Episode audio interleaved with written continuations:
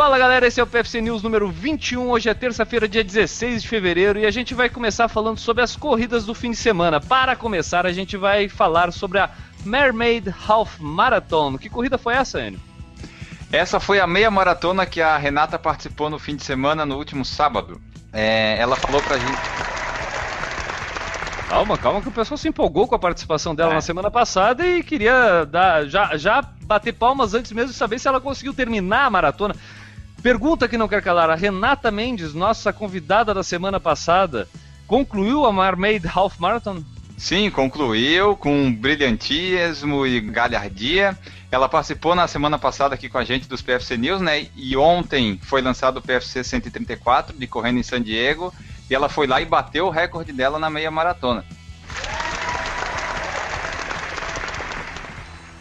Parabéns, Renata. Parabéns mesmo. E depois já está intimada para voltar aqui para nos falar como é que foi ou mandar um áudio. Manda aí. Enio, tu podia combinar com ela de ela te mandar um áudio aí de como foi a participação dela na Marmaid Half Marathon pra gente botar aqui no PFC News, quem sabe, hein? Vamos negociar isso. De repente, um PFC News falando da prova, né? É uma boa ideia. E uma coisa interessante de se fazer um, um link é que o tempo da Renata foi mais rápido que o tempo no MEB na maratona da seletiva americana. Para aí, deixa eu entender então. A Renata acabou sendo mais rápida que o Meb. Exatamente, ela fez uma meia maratona mais rápido do que o Meb fez uma maratona. Chupa Meb! É isso aí.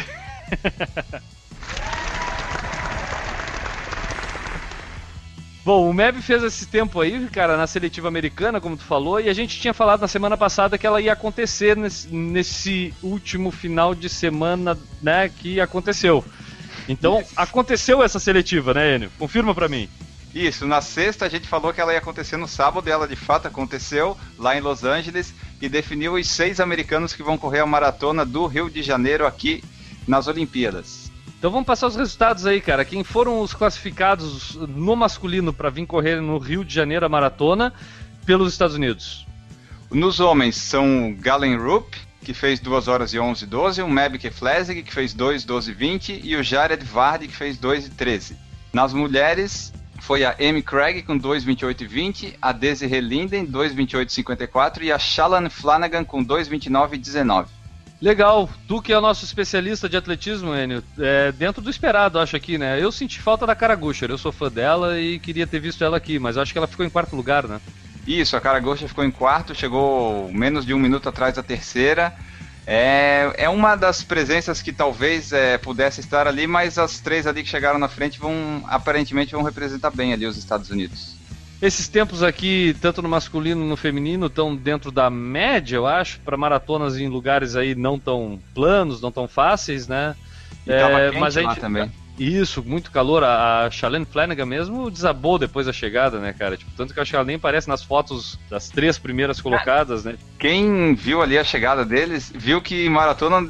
A maratona já não é uma coisa saudável, né? De alto rendimento, então, todos os atletas de elite chegando e caindo nas cadeiras de roda, sabe? Não aguentava mais ficar em pé. É, foi puxado com essa seletiva lá, cara. Mas eu acho que dá para esperar, de repente, até um tempo melhor desse pessoal pra maratona no Rio.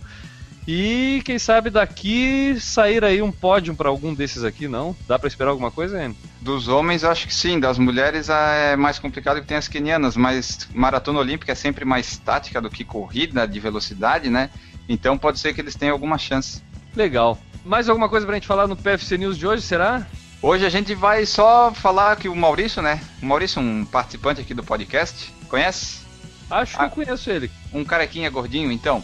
Ele participou das 10 milhas de Curitiba que aconteceu no último domingo. E ele vai contar como é que foi essa prova pra gente, porque uma prova de 10 milhas no Brasil não é uma coisa assim muito frequente, né? Cara, e eu acho uma distância ótima para se correr, sabe? Tipo, eu acho que deveria ter bem mais provas de 16 quilômetros aí pelo Brasil. Só que não em Curitiba, né? Aqui cansa.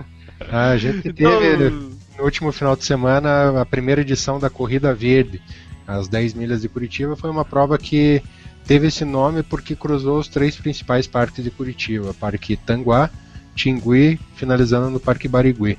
Tá? Foi uma prova com um percurso aferido, só que com uma altimetria bem desafiadora, com bastante subidas e descidas.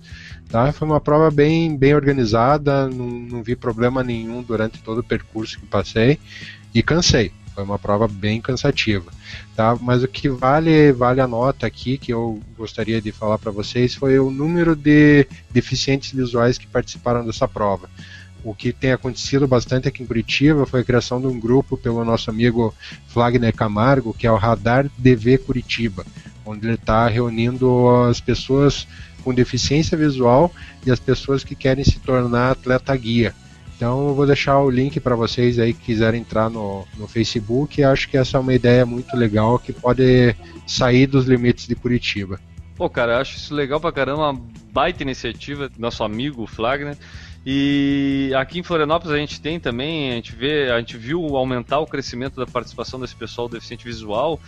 E assim, ó, dos amigos que a gente tem que já fizeram essa, experiência de, de ser condutor de um deficiente visual numa corrida, eu não conheci nenhum que não tenha sentido assim, ó, orgulhoso de ter feito aquilo, sabe? Tipo, da, da recompensa pessoal que é para as pessoas fazerem aquilo. Eu não tive a experiência de fazer ainda, tenho vontade de fazer algum dia. Parabéns ao Flagner aí. Quem tiver vontade, não se sinta, como é que eu posso dizer, de constrangido de fazer, vai atrás, que é, eu acho que vai ser uma experiência legal para quem tá afim mesmo. E quem quiser fazer as 10 milhas de Curitiba numa próxima edição, é a prova que a gente recomenda. Beleza. Então esse foi o PFC News. A gente fica por aqui e a gente volta amanhã.